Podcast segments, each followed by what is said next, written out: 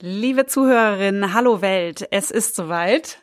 Endlich ist Lillys Buch draußen. Es heißt Sprechen und Schweigen über sexualisierte Gewalt.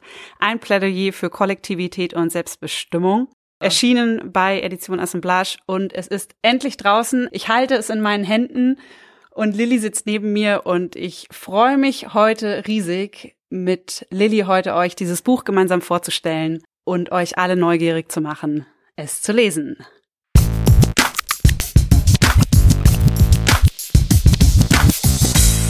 Not Your Opfer, der Podcast über sexualisierte Gewalt.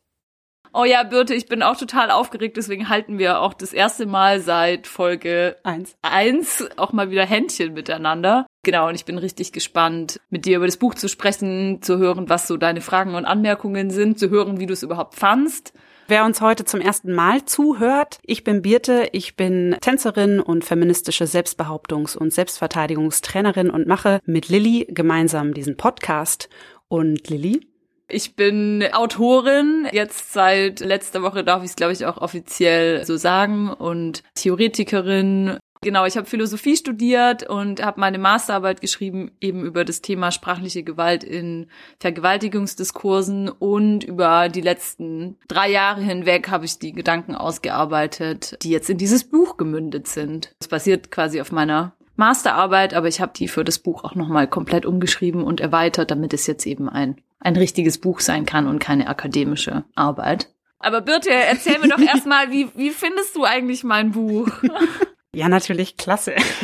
Ja.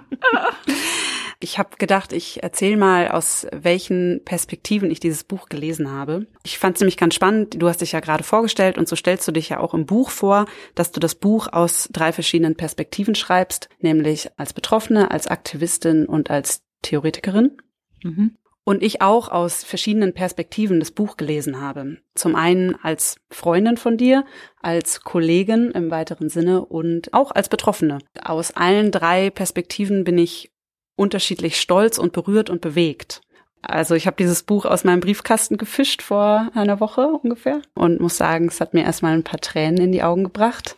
Vorne das Inhaltsverzeichnis aufzuschlagen zum einen und zu sehen, so wow, krass, wie viel Inhalt in diesem Buch steckt. Diese, ich muss eben mal nachgucken, 173 Seiten mit Quellenverzeichnis. Das hat mich als Kollegin berührt und stolz gemacht, dass es so viel neues Wissen jetzt über sexualisierte Gewalt in der Welt gibt. Auch total berührt hat mich die Danksagung, also nicht nur die an mich selber, sondern die Kollektivität dahinter zu sehen. Wie viel Netzwerk, genau, es ist ja auch ein Plädoyer für Kollektivität und das immer mitzulesen, wie du das auch immer kenntlich machst, so wo ja, wie viele Menschen dich auch inspiriert haben und wie deine Gedanken sich aus so einem aus einem gemeinsamen Prozess. Prozess ja entwickelt hat und das genau, das hat mich als Kollegin total berührt. Als Freundin bin ich natürlich einfach nur unfassbar stolz, dass dieses Buch jetzt da ist. Ja, kann deswegen glaube ich nicht hundertprozentig objektiv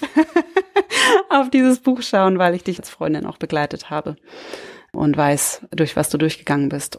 Die letzte Perspektive, die ich ganz spannend finde, als aus meiner betroffenen Perspektive dieses Buch zu lesen, da passt das Wort Stolz vielleicht nicht so sehr, aber ja, berührt und bewegt zu sein und auch bestärkt zu sein. Vor allem durch die ersten Teile in dem Buch, kommen wir gleich noch drauf, immer wieder an meine eigenen Themen zu stoßen.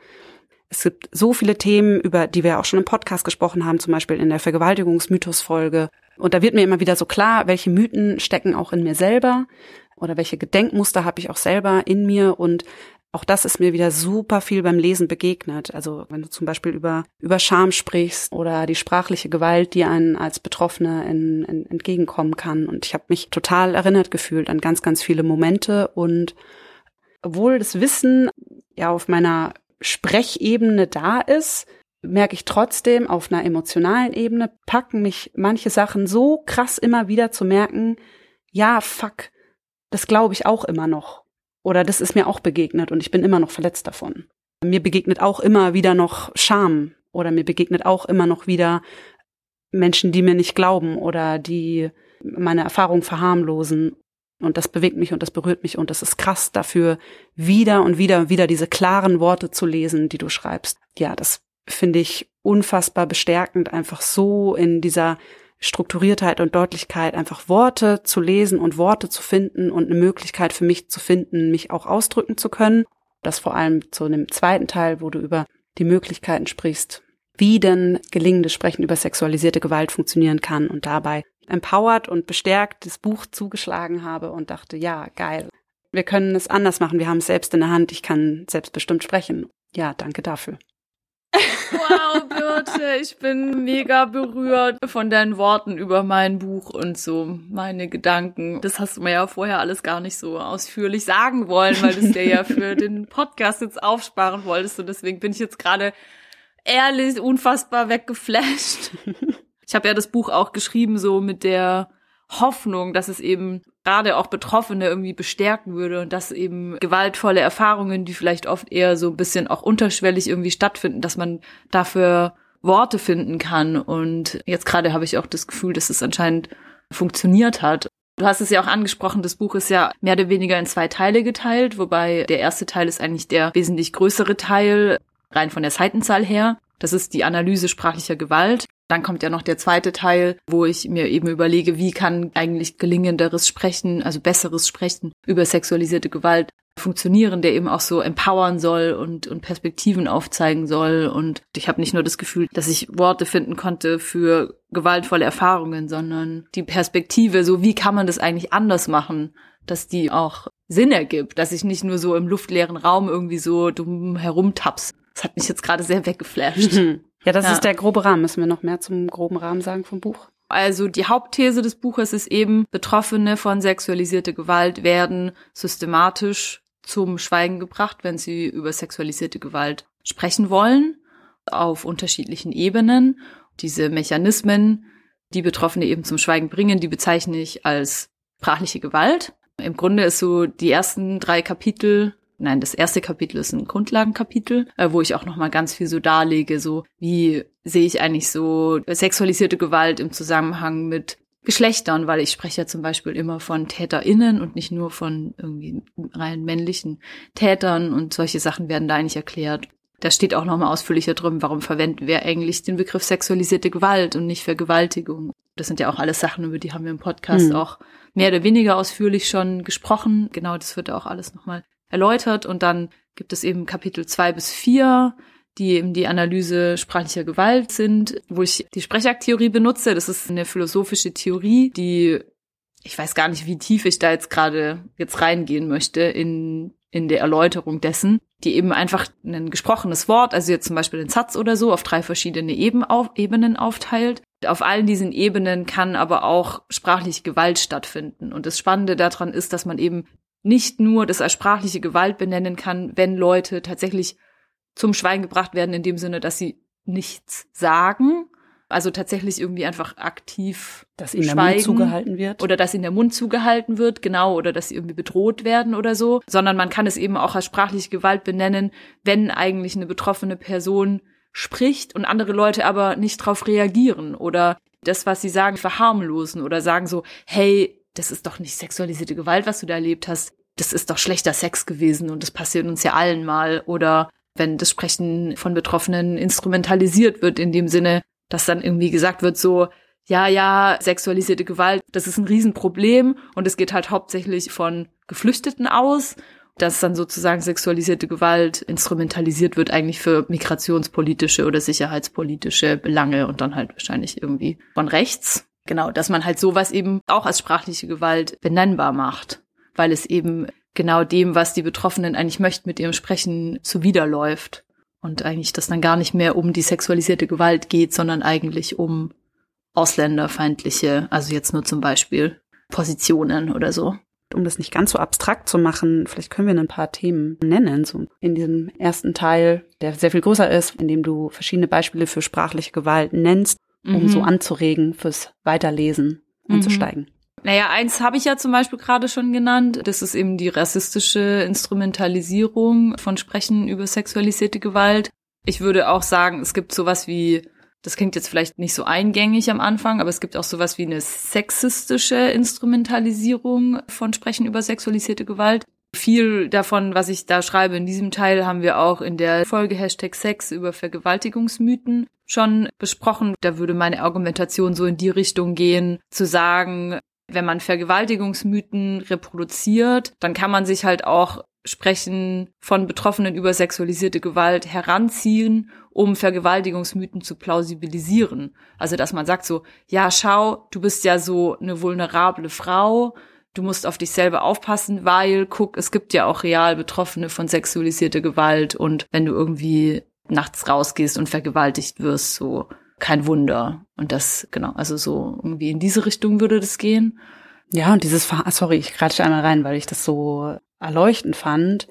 Dieses Erleben, was so real für viele Betroffene ist, die Reaktion von, ich teile was und es wird gesagt, ach, das war ja nicht so schlimm, oder sämtliche verharmlosende Kommentare, dass das als sprachliche Gewalt zu benennen, das finde ich total konkret und das macht mir so deutlich, was das für vehemente Auswirkungen für mich hat in dem Moment. Also habe ich ja auch in der Folge geteilt, über die wir gerade gesprochen haben, diese Erfahrung, die ich gemacht habe, dass mir jemand sagt, naja, es war ja keine echte Vergewaltigung und es bewirkt hat, dass ich zehn Jahre nicht weiter darüber gesprochen habe. Genau, wie krass eben die Erfahrung ist nach der eigentlichen Gewalterfahrung. Das benennst du ja auch als die zweite Gewalterfahrung, mhm. nämlich dann im Kontakt mit anderen Menschen zu sein und dann vom Umfeld nicht nur einmal, sondern wahrscheinlich immer und immer und immer wieder durch Medien und so, durch Sachen, die dann immer und immer, immer wieder begegnen, wie mit Betroffenen umgegangen wird. Diese Reaktion wirklich als Gewalt zu bezeichnen. Ja, genau, danke. Also es ist auch lustigerweise so, das kann ich vielleicht jetzt auch einmal transparent machen.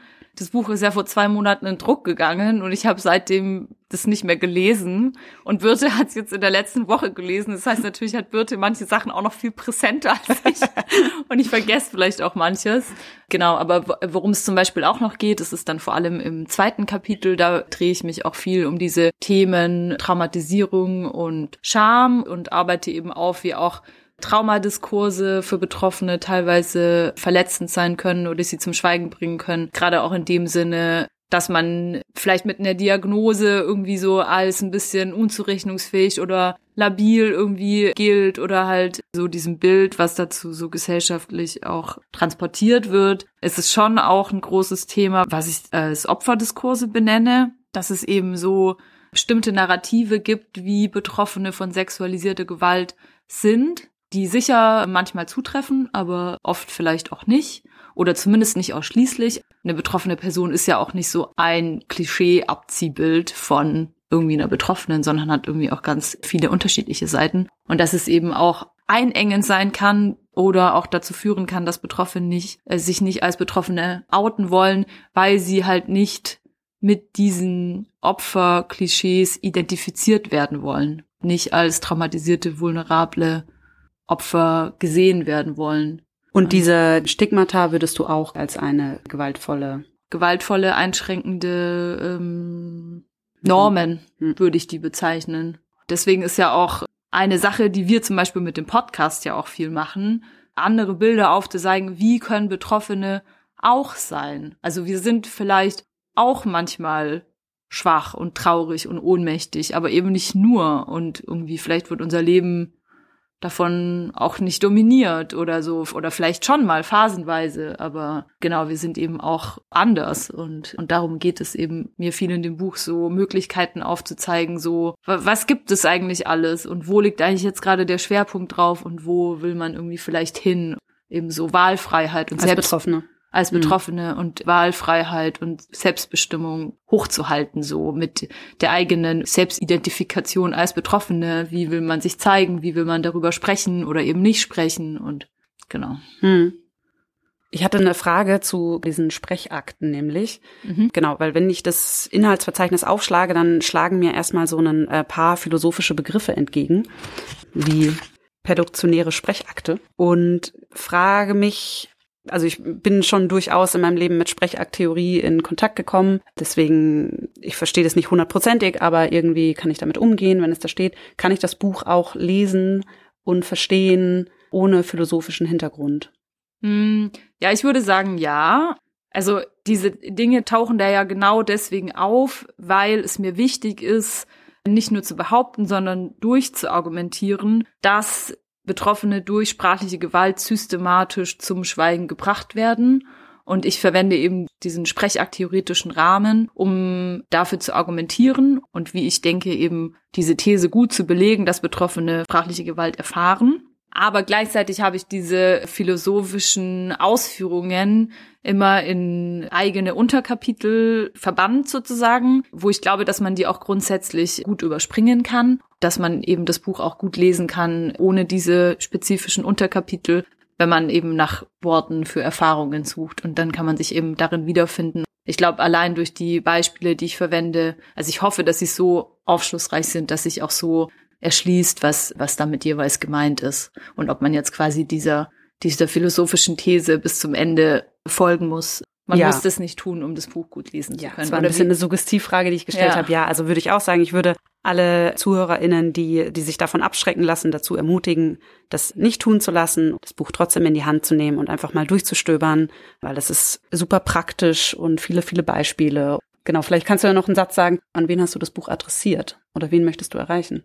Das ist eine gute Frage. Also ich habe eigentlich das Buch geschrieben für andere Betroffene von sexualisierter Gewalt, weil ich eben die bestärken möchte, so auf unterschiedlichen Ebenen oder irgendwie auch so Wissen vermitteln möchte in dem Sinne, so welche Gedanken habe ich mir gemacht, so vielleicht können die auch hilfreich für andere sein oder irgendwie zum Weiterdenken einladen oder auch zum Abgrenzen einladen. Aber ich meine, so adressiert werden halt eben auch Leute, die eben nicht von sexualisierter Gewalt betroffen sind, sondern die eigentlich so ein Umfeld sind. Also im Grunde halt alle Leute, die ja eben genau die sind, die sich entscheiden müssen, wollen sie Betroffenen zuhören oder wollen sie es eben nicht tun? Wollen sie ihre Ohren verschließen? Oder wollen sie gegen sexualisierte Gewalt einstehen, wenn sie was mitbekommen in ihrem Umfeld? Oder tun sie es nicht und lassen es irgendwie an sich vorbeiziehen, weil es irgendwie der bequemere Weg ist? Und wen ich schon auch ein bisschen mitgedacht habe, weil es eben auch viel um öffentliches Sprechen über sexualisierte Gewalt geht, ist schon auch durchaus so Menschen wie Journalistinnen oder so, die sich eben auch fragen können, inwieweit reproduzieren sie eigentlich, also zumindest unterschwellig in Zeitungsartikeln oder also insgesamt Medienberichten eigentlich Mythen über sexualisierte Gewalt und tun sie eigentlich manchmal Betroffenen durch reißerische Berichterstattung eigentlich gerade in den Bärendienst. Ich glaube, das Buch ist aus sehr vielen unterschiedlichen Perspektiven lesbar und wahrscheinlich gerade für Leute, die nicht betroffen sind, auch erhellend. Hm, auch wie wir unseren Podcast ja eigentlich auch gestalten möchten, dass wir nicht nur Betroffene erreichen möchten, sondern eben auch klar machen wollen, so, hey, sexualisierte Gewalt ist ein strukturelles Problem. Alle sind davon in irgendeiner Weise betroffen oder damit konfrontiert. Alle müssen zuhören. Ja, genau. Was ich eine voll spannende These finde, ich weiß gar nicht, ob du sie so klar als These benennst, aber was so mega einschlägig für mich ist, ist, dass du dich sehr dafür aussprichst, dass diese Floskel, das Schweigen brechen oder das Schweigen muss endlich gebrochen werden, es muss mehr über sexualisierte Gewalt gesprochen werden, dass du das verneinst und sagst, das Schweigen muss nicht mehr gebrochen werden, es ist schon längst gebrochen und es geht eher um eine andere Form des Sprechens oder eine bessere, eine gelingendere Form des Sprechens zu finden, beziehungsweise des Zuhörens. Also, dass es gar nicht darum geht, dass mehr gesagt werden muss, sondern dass auch mehr zugehört werden muss. Also auf jeden Fall mit dem Zuhören gehst so 100 Prozent mit. Es muss zugehört werden. So, mhm. wir, wir machen diesen Podcast, wir sprechen und wer hört zu? Und ich will auch nicht, dass nur Betroffene zuhören. Ich will auch, dass andere Menschen zuhören, die sich nicht als betroffen bezeichnen, um, um zu verstehen. Genau, damit dieses ganze Umfeld was ändern kann. Mhm. Ja, ich meine, ich würde vielleicht gar nicht mal so weit gehen zu sagen, es wird schon genug über sexualisierte Gewalt gesprochen. Weiß ich gar nicht. Ich glaube einfach nur, dass es falsch ist zu sagen, es muss einfach nur mehr darüber gesprochen werden, sondern genau, das hast du ja gerade gesagt. Also ich glaube, es muss so eine andere Form des Sprechens über sexualisierte Gewalt geben, die eben nicht so eindimensional ist, die selbstbestimmt ist, die bestenfalls kollektiv ist, weil durch die Kollektivität Betroffene sich auch gegenseitig schützen können. Was mich halt wirklich an dieser Formel, so das Schweigen brechen, das stört mich eben wirklich hauptsächlich daran, dass sie halt meistens an die Betroffenen selber adressiert ist. Und da würde ich halt sagen, das ist halt absoluter Quatsch, weil Betroffene versuchen zu sprechen und sie werden zum Schweigen gebracht, sie, ihnen wird nicht zugehört, ihr Sprechen wird aus dem Zusammenhang gerissen und das ist das Problem und das ist sprachliche Gewalt und Betroffene versuchen es schon und was es eben mehr geben muss, ist, dass ihnen zugehört wird. Und das ist irgendwie so der Witz dabei. So fordert nicht die ganze Zeit die Betroffenen auf zu sprechen, sondern fragt euch, warum wollen sie sich für euch vielleicht nicht anvertrauen, weil sie sich nicht sicher fühlen, dass sie nicht erneut verletzt werden, wenn sie über sexualisierte Gewalt sprechen. Und solange man sich dessen halt nicht sicher sein kann, ja, dann schweigt man vielleicht. Hm. Und deswegen gilt es halt einfach ein gesellschaftliches Umfeld zu schaffen, wo Betroffene vertrauen können, dass sie ernst genommen werden, dass ihnen glaubt wird, ja, dass sie sich fallen lassen können, dass sie mit allen ihren Emotionen da sein können, dass ihnen auch geglaubt wird, wenn sie völlig emotionslos wirken, ja, ganz egal, was passiert ist. Ja, du nennst viele verschiedene Beispiele, nicht Beispiele, Vorschläge. Du bringst viele Vorschläge, wie gelingendere Sprechen funktionieren könnte. Und eine Frage, die mich tatsächlich schon länger beschäftigt, weil wir sie auch zum Beispiel in unserer Folge null weil wir das auch so groß machen da, dass wir sagen, wir werden nicht über Einzelschicksale sprechen, sondern wir wollen es eben auf einer strukturellen Ebene betrachten. Genau, mich diese Frage eben schon länger beschäftigt.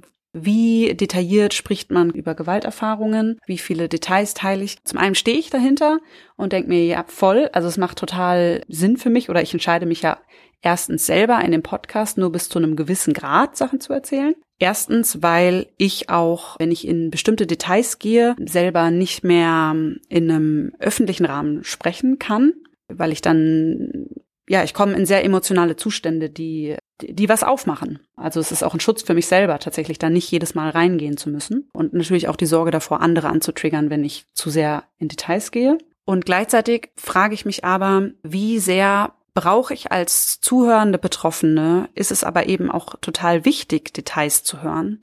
Und ich erinnere mich an, an mich selber, als ich noch nicht klar benennen konnte, was ich erlebt habe, dass es mir eben total geholfen hat, explizitere Geschichten zu hören, um selber an den Punkt zu kommen, ah, krass, die Person benennt das als sexualisierte Gewalt, das habe ich ja auch erlebt, um das auf, auf mich rückschließen zu können.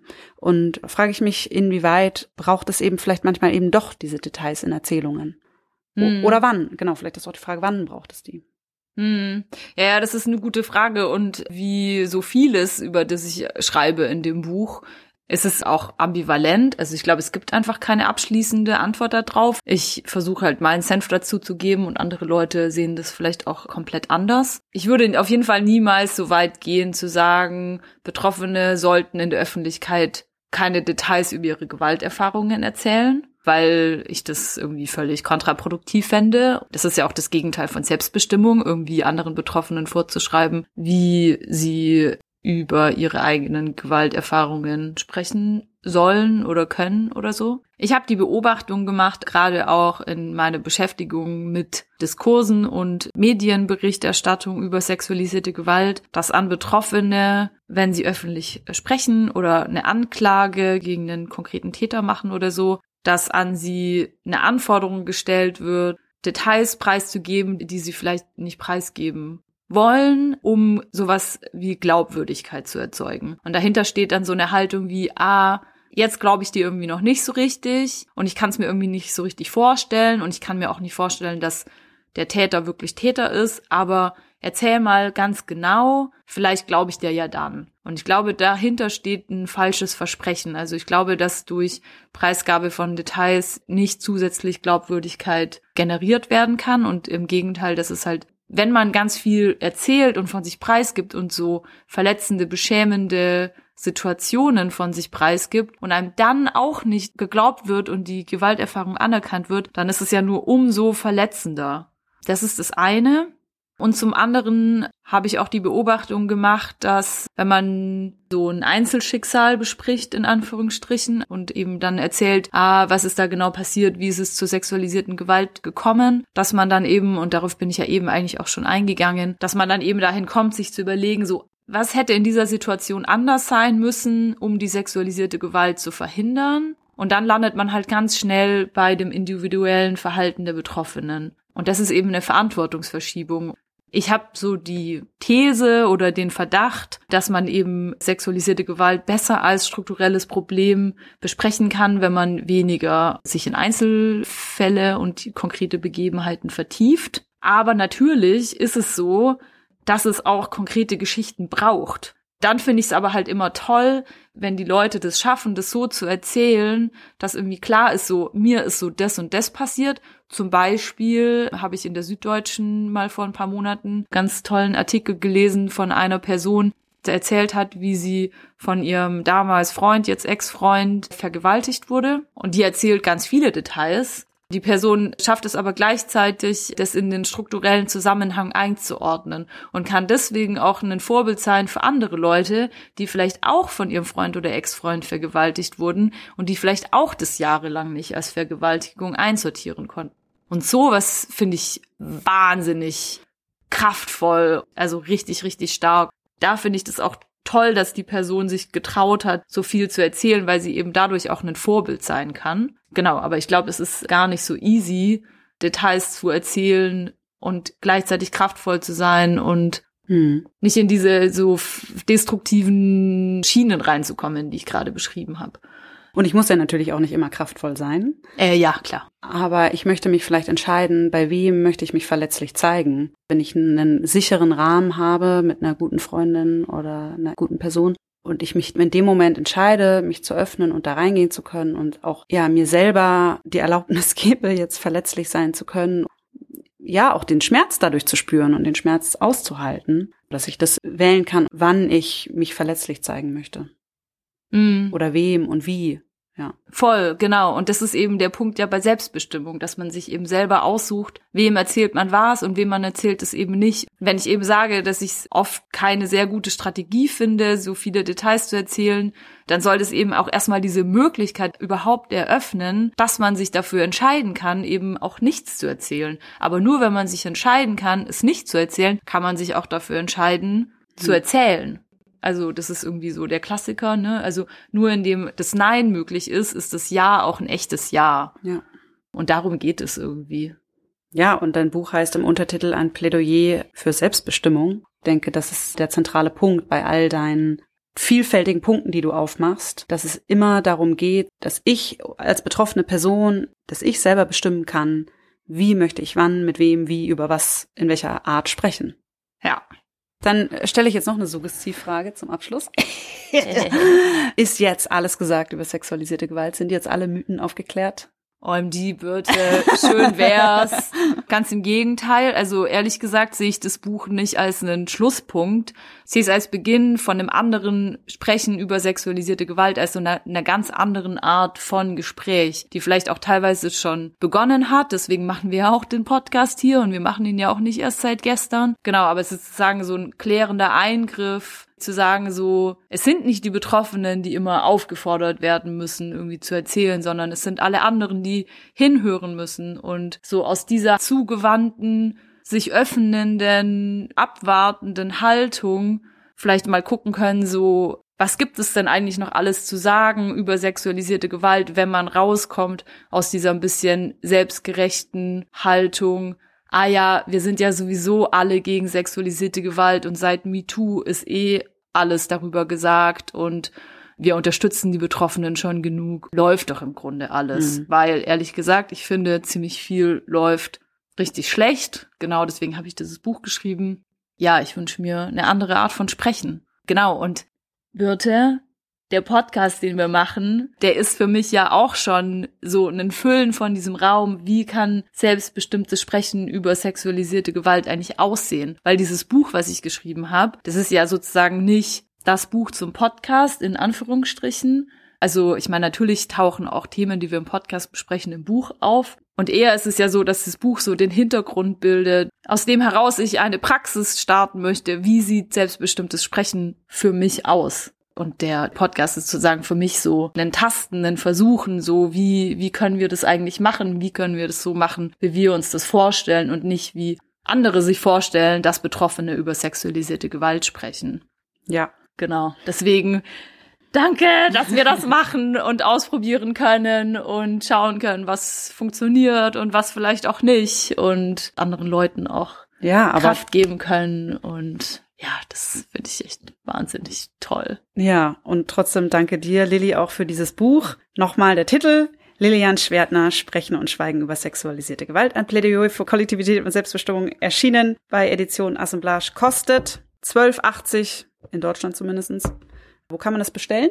Du kannst es überall bestellen. Ihr könnt es sehr gerne direkt beim Verlag bestellen, wenn ihr den Verlag unterstützen möchtet. Ihr könnt es aber auch in jeder netten Buchhandlung eures Vertrauens bestellen, wenn ihr die Buchhandlung unterstützen möchtet. Ja, also ist jetzt überall zu haben. Und es sieht sehr, sehr schön aus, möchte ich auch nochmal sagen. Das seht ihr jetzt ja gerade nicht. Es hat so ganz schöne blau-grün Farben. Ja, es lässt so einen sehr sanften und wohltuenden Eindruck. Ja, genau. So wollen wir auch das sprechen, dass es eben nicht gewaltvoll ist.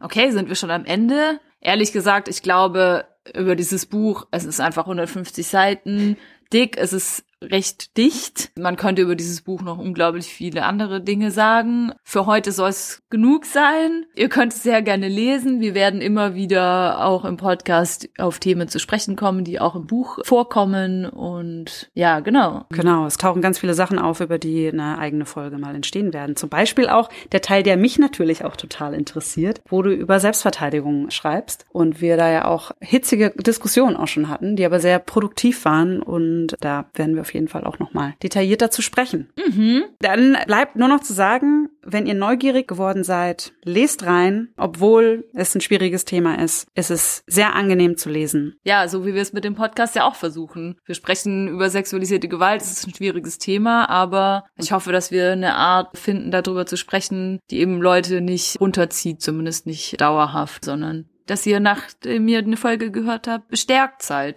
Ja, vielen Dank an der Stelle übrigens auch an all die Menschen, die uns auf unsere Nachfrage, was euch der Podcast gibt oder was er mit euch macht, wenn ihr ihn hört. Danke für die Rückmeldungen. Das hat total gut getan. Ja, ja danke. Heute war eine besondere Folge. Heute haben wir uns hauptsächlich um das Buch gedreht, aber wir haben schon einige neue spannende Folge im Petto und bald geht es zum Beispiel um Allyship, also wie Betroffene eigentlich von ihrem Umfeld richtig gut unterstützt werden können. Unter anderem, kleiner Teaser, ja, dann bleibt uns ja jetzt eigentlich nur noch unsere Empowerment-Frage. Für alle, die heute zum ersten Mal zuhören und die Empowerment-Frage nicht kennen.